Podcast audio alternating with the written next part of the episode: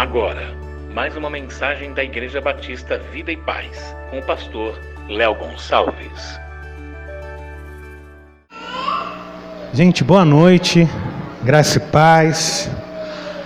A todos os pais, um feliz dia. Eu acredito que tem sido, né? Deus tem sido louvado, Deus tem sido adorado e os pais homenageados, né? Não tem nenhum conflito nisso. Nós podemos homenagear os pais e adorar o Senhor. E é isso que a gente viu acontecer. E minha gratidão a todas as crianças também, as professoras que ensaiaram. A gente eu realmente não me sinto merecedor desse carinho, né? Vamos lá, Neemias capítulo 1, versículo 1 ao 11. Continuando a nossa série Servolução, nosso tema hoje, Servolucionários transformam a cidade. Servolucionários transformam a cidade. Neemias capítulo 1, a partir do versículo 11. Depois nós vamos ler também o capítulo 2, somente os versículos 4 e 5. Capítulo 1, versículo 1 ao 11, depois o 2, versículos 4 e 5. Palavras de Neemias, filho de Acalias. No mês de Quisleu, no vigésimo ano, quando eu estava na cidade de Suzã, veio Anani, um dos meus irmãos, com alguns homens de Judá. Então lhes perguntei a respeito dos judeus que escaparam e que sobreviveram ao exílio e a respeito de Jerusalém. Eles me responderam: os restantes, os que sobreviveram ao exílio e se encontram lá na província, estão em grande miséria e humilhação. As muralhas de Jerusalém continuam em ruínas, os seus portões foram destruídos pelo fogo. Quando ouvi estas palavras, eu me sentei, chorei e lamentei por alguns dias. Fiquei jejuando e orando diante do Deus dos céus. Eu disse: Ah, Senhor, Deus dos céus, Deus grande e temível, que guardas a aliança e a misericórdia para com aqueles que te amam e guardam os teus mandamentos. Estejam atentos os teus ouvidos e os teus olhos abertos, para que atendas à oração do teu servo, que hoje faço diante de ti, dia e noite, pelos filhos de Israel, teus servos. Faço confissão dos pecados dos filhos de Israel, os quais temos cometido contra ti. Eu e a casa de meu pai pecamos. Temos procedido de forma totalmente corrupta contra ti e não guardamos os mandamentos, nem os estatutos, nem os juízos que ordenastes a Moisés, teu servo. Lembra-te da palavra que ordenastes a Moisés, teu servo, dizendo: Se vocês forem infiéis, eu os espalharei entre os povos. Mas se vocês se converterem a mim e guardarem os meus mandamentos e os cumprirem, então, ainda que os desterrados sejam estejam nos lugares mais distantes da terra, de lá os ajuntarei e os trarei para o lugar que escolhi para fazer habitar o meu nome. Estes ainda são teu servo e o teu povo que resgataste com o teu grande poder e a tua mão poderosa. Ah, Senhor, estejam atentos os teus ouvidos à oração do teu servo e à oração dos teus servos que se agradam de temer o teu nome. Faze com que teu servo seja bem-sucedido hoje e encontre misericórdia diante desse homem. Nesse tempo eu era copeiro do rei. Capítulo 2, versículos 4 e 5. O rei me disse: O que você me pede agora? Então orei ao Deus dos céus e disse ao rei: Se for do agrado do rei, e se este teu servo encontrou favor em sua presença, peço que o rei me envie a Judá, a cidade onde estão os túmulos dos meus pais, para que eu a reconstrua. Amém. Até aí. Nosso tema, como eu anunciei, ser revolucionários transformam a cidade. Segundo dia, né? Segunda mensagem da série Servolução, que, como eu disse, é o chamado de Deus para cada cristão, é um chamado radical para revolucionar cidades, para transformar nações através do serviço. As armas dessa revolução não são carnais, são as armas espirituais, são armas poderosas em Cristo. A arma do amor, a arma do serviço, a arma da misericórdia e o exército transformador é a igreja de Deus. Hoje eu quero falar rapidinho sobre Neemias, esse personagem que é contemporâneo do profeta Malaquias. A gente passou seis semanas falando sobre Malaquias. Então eu acredito que para a maioria aqui, ah, nós temos uma clara ideia do quadro de tristeza, de desânimo espiritual, de abandono que havia na cidade de Israel. Aquela cidade que outrora fora gloriosa, agora estava vivendo um momento muito difícil. Não bastasse isso, havia peca, abundância de pecado na, naquele lugar, é, descaso para com Deus, descaso para com a, a palavra de Deus, e a cidade precisava de reconstrução, em todo sentido. Ela precisava de reconstrução material, porque os muros estavam destruídos, queimados, só havia destroços.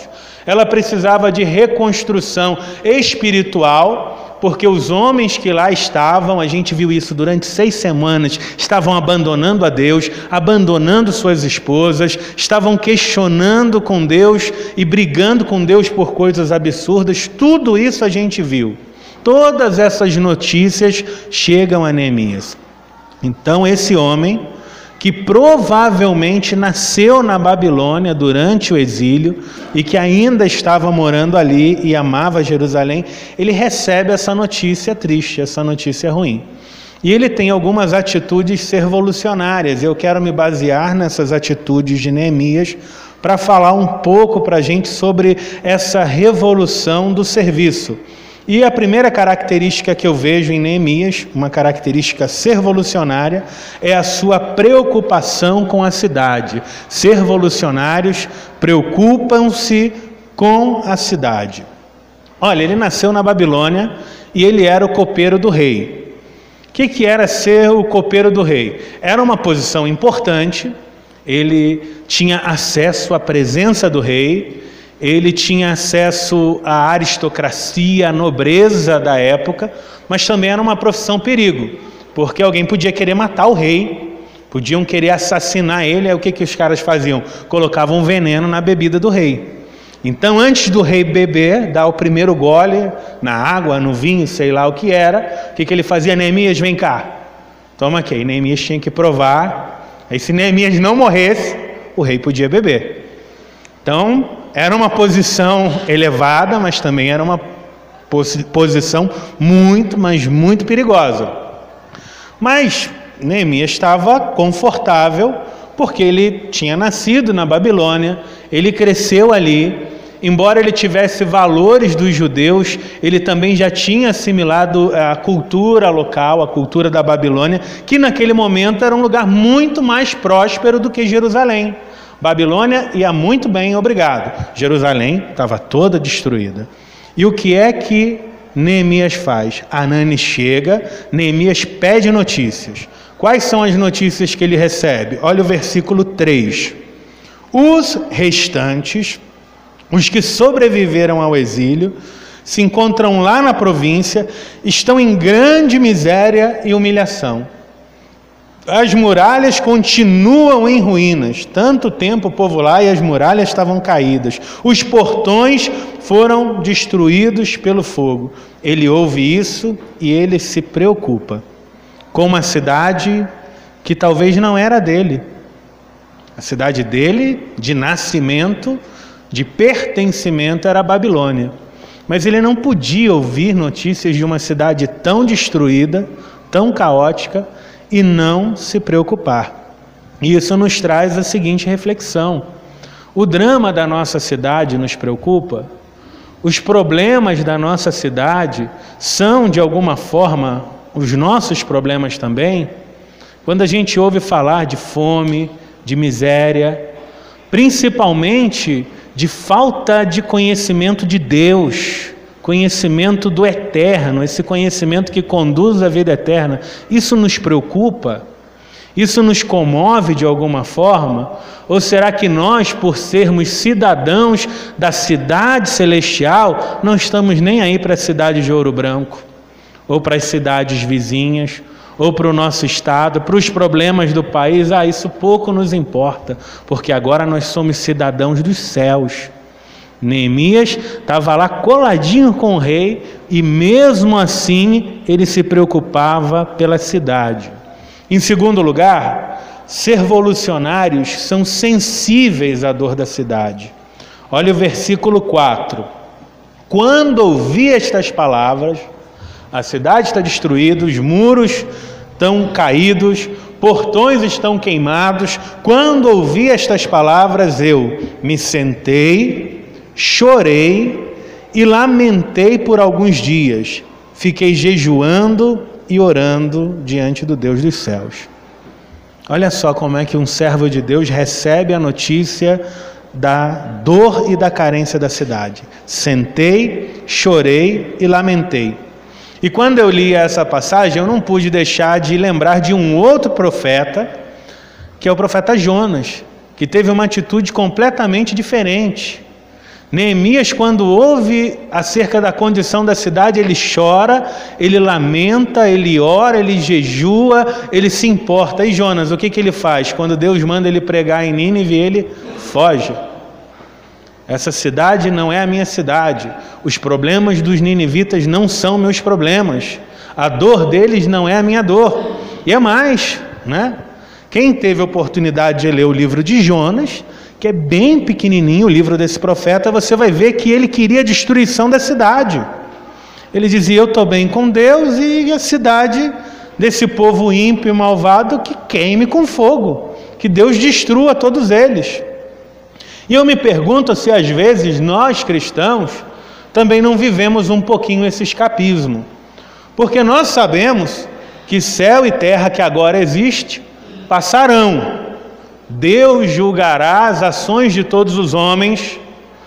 Esse mundo vai ser purificado com fogo, Deus vai fazer um novo céu e uma nova terra. E até lá, qual é a nossa missão? Pregar o Evangelho, trazer pessoas para o reino de Deus, porque Deus retarda a sua vinda por misericórdia, porque Ele quer que outras pessoas adentrem ao reino, Ele quer que outros conheçam, Ele tem outras ovelhas que ainda não estão no aprisco, Ele quer que a gente vá buscá-las.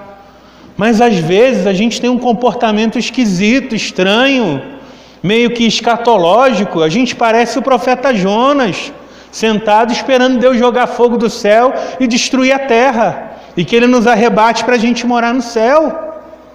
Tem gente que parece que aceitou Jesus para isso. Ele entendeu, agora eu sou de Jesus, Deus vai tacar fogo no mundo, e eu não vejo a hora dele tacar fogo mesmo, porque eu estou indo morar nas mansões celestiais. Isso não pode ser um comportamento de um cristão.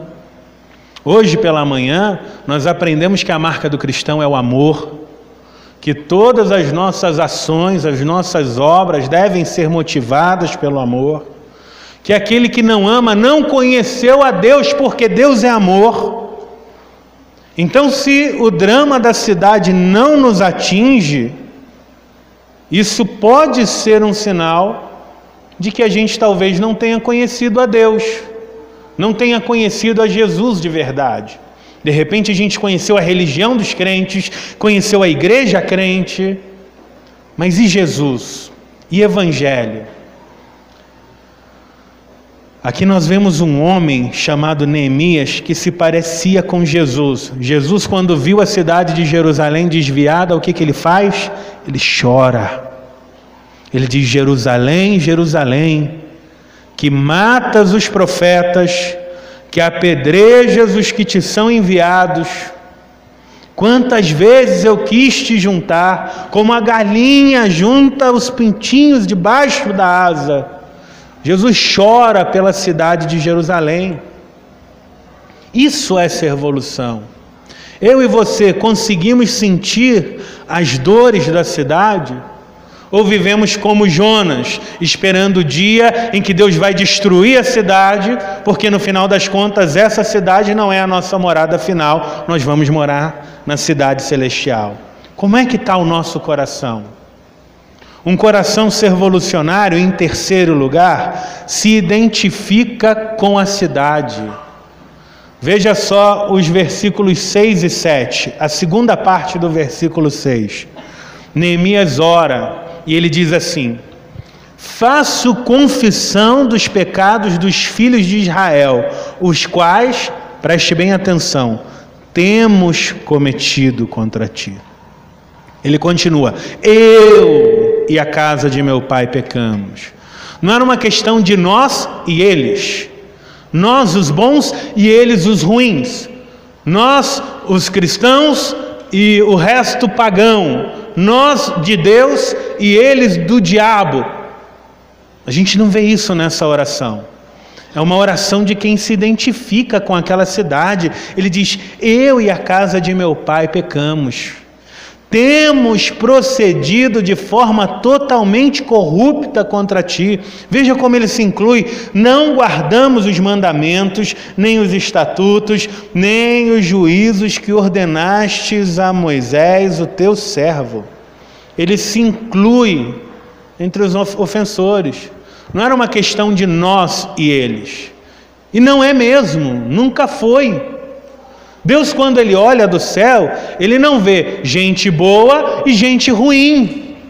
Deus, quando Ele olha do céu, Ele não, não vê é, mocinhos e bandidos. A Bíblia diz que todos pecaram, estão destituídos da glória de Deus e são justificados gratuitamente. Paulo utiliza até uma redundância, ele diz: gratuitamente por sua graça. O que nos faz diferentes é a graça de Deus, é a bondade do Deus que te alcançou, é a palavra de Deus que chegou ao teu coração e mudou as intenções. Deus não vê gente boa e gente ruim, Deus vê gente arrependida e gente não arrependida. E aos que não se arrependem, Ele ordena que a gente continue pregando o Evangelho, para que se arrependam, creiam em Jesus e sejam salvos. Não existe diferença. Então nós, que somos salvos por graça, não por obras, isso tem implicações tremendas. Quem foi salvo por graça não pode olhar com desprezo, não pode olhar com nojinho aquele que ainda não teve a mesma luz, a mesma graça, a mesma revelação que você. O que nos faz diferente é pura graça de Deus. É Deus em nós, é o Espírito de Deus em nós. E ai de nós, se Deus retirasse a sua mão, se Deus tirasse de nós o seu Espírito Santo, pensa nisso. Habitados por Deus, né? Nós que vivemos essa luta da carne contra o espírito, sendo filhos de Deus, ainda pecamos. Como Paulo disse: o bem que eu quero fazer eu não faço, o mal que eu não quero, esse eu faço. E aí ele se arrepende, ele diz: Eu vejo que, que por um, a lei é boa, mas eu vejo uma outra lei que milita na minha carne, nos meus membros, para que eu não faça aquilo que é bom. A gente vive essa luta constantemente, conhecendo a Deus e sendo habitados por Deus. Então entenda que o que temos é por graça. Não existe nós e eles nessa oração. Neemias diz: Todos nós pecamos, Senhor. Todos nós somos maus. Tem misericórdia de nós. Assim como o Senhor me alcançou, alcance essas pessoas também. Que no final tudo é de Deus. Salmo 24, versículo 1 diz que do Senhor é a terra, a sua plenitude, o mundo e os que nele habitam. Tem gente que fica ouvindo é, evangelismo de testemunho de Jeová que só sabe falar que o mundo jaz no maligno, o mundo jaz no maligno, e dá a impressão que o diabo é um reizão que está reinando e o diabo é dono de tudo. Está tudo dominado, é tudo do diabo. O diabo não é dono de nada. Deus é o dono de tudo. Deus é o dono da terra. Deus é o criador e o legítimo dono de cada vida. O diabo que é um usurpador. Então, se tudo é de Deus, se a cidade é de Deus, o problema da cidade é problema de Deus e nosso, porque nós somos embaixadores de Deus. O embaixador é um representante.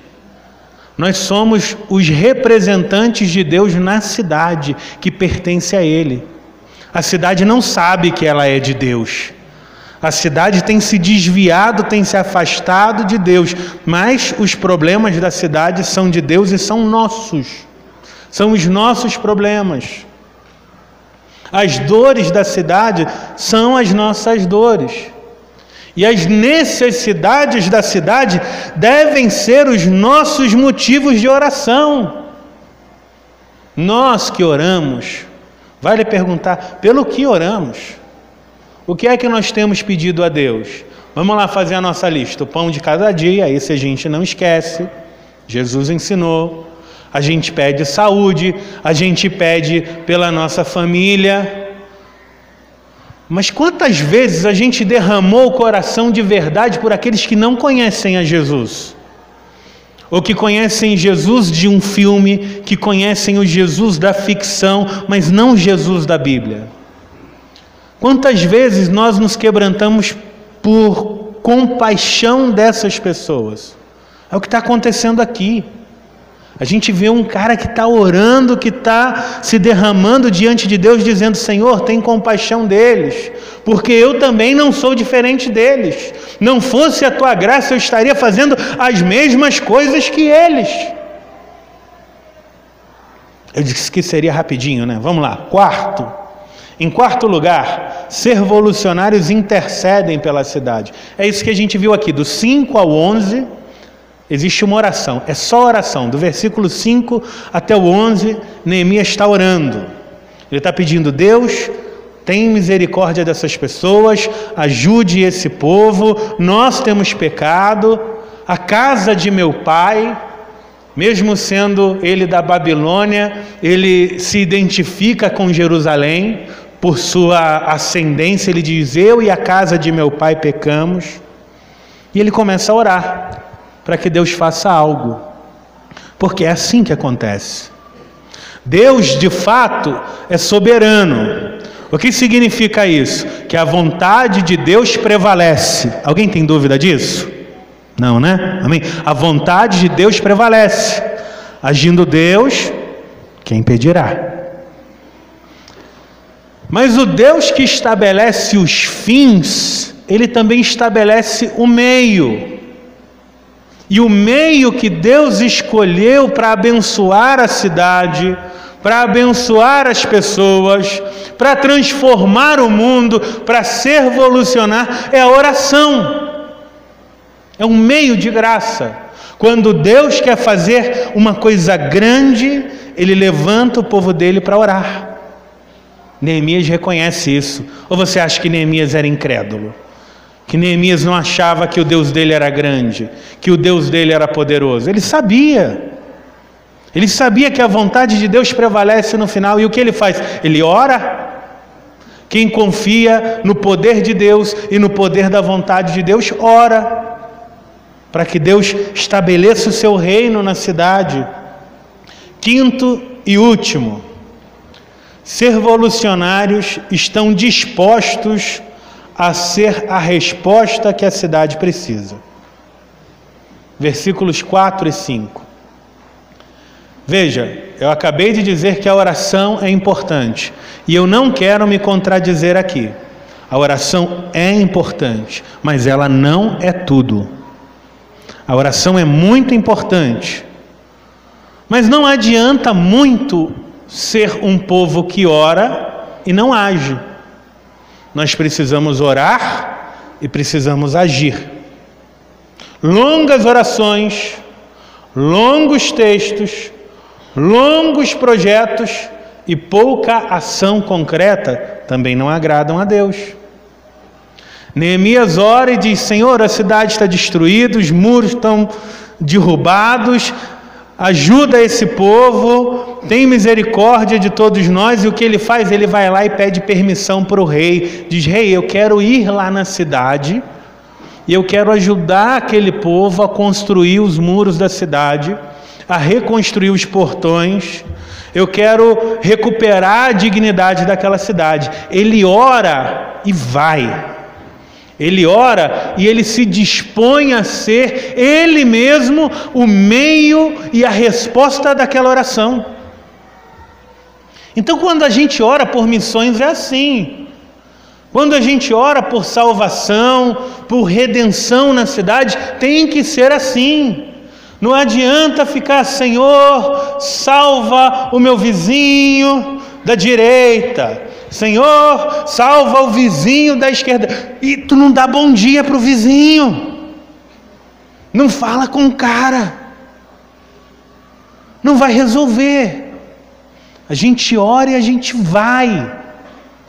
Não adianta ficar, Jesus salva a nossa cidade, transforma a cidade e não ir à cidade, pregar na cidade, falar de Jesus na cidade, viver as virtudes, encarnar a virtude do Evangelho na cidade. Não faz sentido. Não faz sentido a oração que diz assim: Senhor, enche a igreja, traz almas para a igreja e salva muita gente nessa igreja. E não trazer ninguém para ouvir a palavra de Deus, e não ir, não pregar para ninguém, para que ele também ouça, entenda e se converta. Não faz sentido. Ser revolucionários não são assim. Eles estão dispostos a ser a resposta que a cidade precisa. E a gente pode fazer isso com ações simples. Aqueles que são mais despachados, né, podem abordar pessoas na rua. Tem gente que é assim, do nada começa uma conversa sobre o Evangelho. A gente vai, fala com eles, fala sobre Deus. Outros têm um pouquinho mais de vergonha, não sabe, ah, eu não sei parar uma pessoa no meio da rua e começar a falar de Deus, vai achar que eu sou maluco. Fale com seus amigos, fale com seus familiares. Grande parte de, de nós que estamos aqui chegamos a Deus por causa de um familiar ou de um amigo. Ou não? Quem está aqui hoje porque um amigo ou um familiar falou do evangelho para você. Levante a mão. Deixa eu ver. Olha para trás, olha para os lados. Gente, é assim. É mais fácil você ouvir a verdade de quem você confia, tem menos barreiras. Você pode começar falando com quem você conhece. Seja confiável, seja cortês e inclua Deus nas suas conversas diárias. Você pode enviar uma mensagem para alguém. Né? Hoje a gente usa isso aqui, não é só como a gente na escola dominical teve falando. Isso aqui pode ser uma grande bênção também. Tecnologia é uma coisa legal, nos ajuda, pode nos aproximar, separa se a gente não souber usar. Se a gente se tornar escravo disso aqui, isso separa até família. Mas isso aqui pode ser uma bênção. Mandar uma mensagem para um amigo, cara, lembrei de você, não sei o que você está vivendo, o que você está passando, mas veio uma lembrança legal aqui de você e eu queria dizer que eu estou orando por você agora e que você pode contar comigo. E aí você para, três minutinhos, cinco minutinhos do seu dia e ora por aquele amigo. Quem recebeu um presente assim? É tão raro isso, né? Tão difícil. No mundo, praticamente impossível. Você lembra de uma amiga? Oi, amiga, quanto tempo a gente não se fala, mas eu lembrei de você. E eu quero te dizer que eu estou aqui. Se você precisar de alguma coisa, conta comigo. Isso faz a diferença. Iniciativas simples. Neemias ora e vai. Ele não orou e ficou reclamando de quem não ia. Porque tem isso também, né? Gente que só reclama, ah, esse povo que não vai, ah, esse povo que não faz. Parece até o pastor pregando hoje, né? É, não estou falando isso, não, hein, gente? Pelo amor de Deus. É a gente. Deus não vai mandar os anjos descerem do céu e pregar o Evangelho. É a gente. É a nossa missão. Neemias ora e não fica reclamando de quem não vai. Ele ora e ele vai. Se outro não for, o problema é dele. Mas você, irmão, você ser revolucionário, você que entendeu essa palavra, ore e vá. Ore e transforme. Ore e seja a resposta da sua oração, seja a bênção na vida de alguém. Amém? Deu para entender? Bem simplesinho, né? Então agora eu queria fazer um negócio com vocês aqui. Queria que você me ajudasse. Eu vou pedir para o Samuel, coloca aí, Samuel, a chave da bênção. Olha lá, a rede Wi-Fi da igreja, chama igreja, e aquela ali é a senha. É nova e Bavipaz alfanumérico. O que, que eu quero sugerir que você faça agora? A gente já vai orar, a gente vai ter a ministração da ceia, mas eu quero fazer uma sugestão. Eu quero que você pegue o seu celular. Cadê teu celular? Pega ele aí. Conecta nesse Wi-Fi aí. Tá permitido agora, tá liberado. Tá bom? Você gostou, né? Depois a gente muda a senha, você vai ver só. Conecta aí quem tiver e quem quiser, claro. E aí você vai participar de algo que a gente vai fazer agora. Conectou? Ah, de repente, ó, eu tenho plano de dados ilimitados, não preciso conectar, não tem problema. Pode usar teus dados também. Mas se quiser conectar, essa é a rede, essa é a senha. Provavelmente, até desligaram aqui porque ia cair a transmissão ao vivo. Então, os meninos já se precaveram. Fez isso? Agora você vai fazer o seguinte, ó. Você vai fazer uma selfie. Quem gosta de fazer selfie aí? Você faz selfie de tudo, você vai fazer uma selfie na tua igreja. E depois que você fizer isso, você vai agora mesmo usando o Wi-Fi, você vai mandar para umas cinco pessoas, né? Que é o que o WhatsApp permite. Cinco amigos que Deus trouxer aí à sua memória. E você vai lembrar dessas pessoas, você vai encaminhar para cinco pessoas e você vai dizer: Eu estou aqui na minha igreja e eu estou orando por você nesse momento. Todos nós estamos orando por você, porque você é importante de repente, alguém que congregava e não está congregando mais, se afastou, desanimou. Alguém que te dá abertura para falar do Evangelho e não é crente, mas você está orando para que ele se converta, faz isso. Manda uma lembrança para ele. Deu para entender como é que funciona? Então, já fez a selfie? Deixa eu fazer a minha também, porque eu tenho que participar.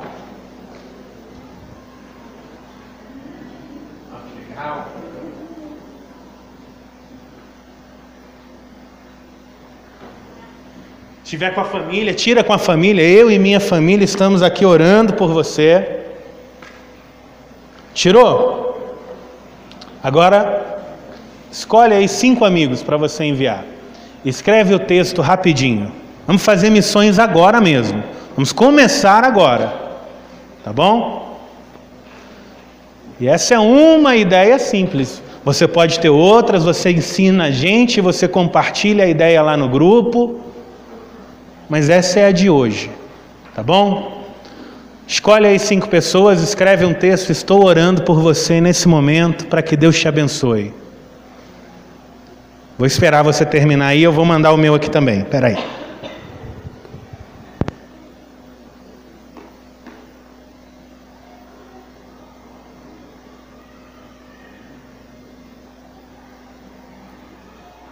Já sei até para quem eu vou mandar. Espera aí. É esse aqui que Jesus está querendo ele.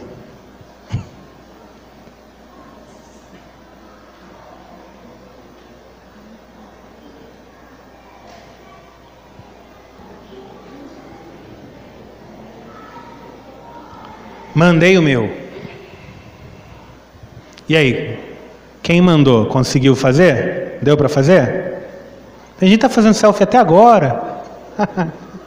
Tira a mulher, é difícil. Ah, essa eu fiquei feia. Não, essa eu não gostei do meu cabelo. Já mandou? Eu quero saber para a gente orar, porque senão a gente fica mentiroso, né? Mandou um recado para o amigo, disse que vai orar pelo amigo e não ora, fica ruim. Então a gente precisa orar.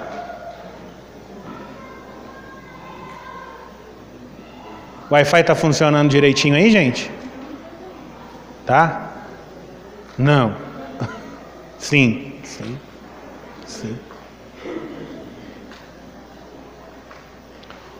Olha, gente, é 8h40. A gente. Foi cinco minutinhos só que a gente dedicou a isso. Cinco amigos que vão receber nesse momento uma lembrança sua. Quantas pessoas que estão aqui fizeram? Eu quero saber quantas pessoas vão receber uma mensagem agora. Deixa eu ver, além de mim. Um, dois, três, quatro, cinco, seis.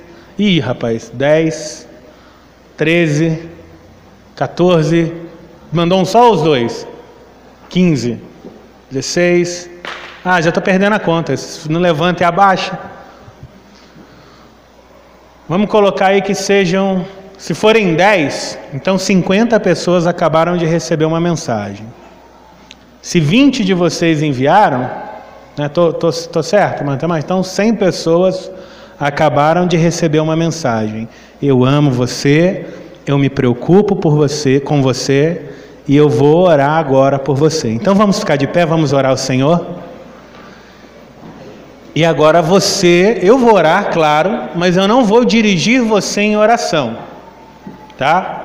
Porque agora eu quero que você ore pelos seus amigos, pelos dois, três, cinco amigos que você enviou essa mensagem. Você vai orar por eles.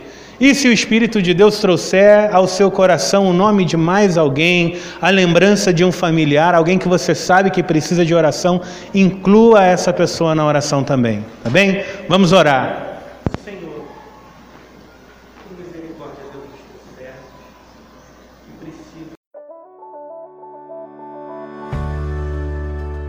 venha nos fazer uma visita. Rua Queluzito, número 14, Ouro Branco, Minas Gerais. Para maiores informações, acesse o nosso Instagram, arroba e ponto, Vida e Paz.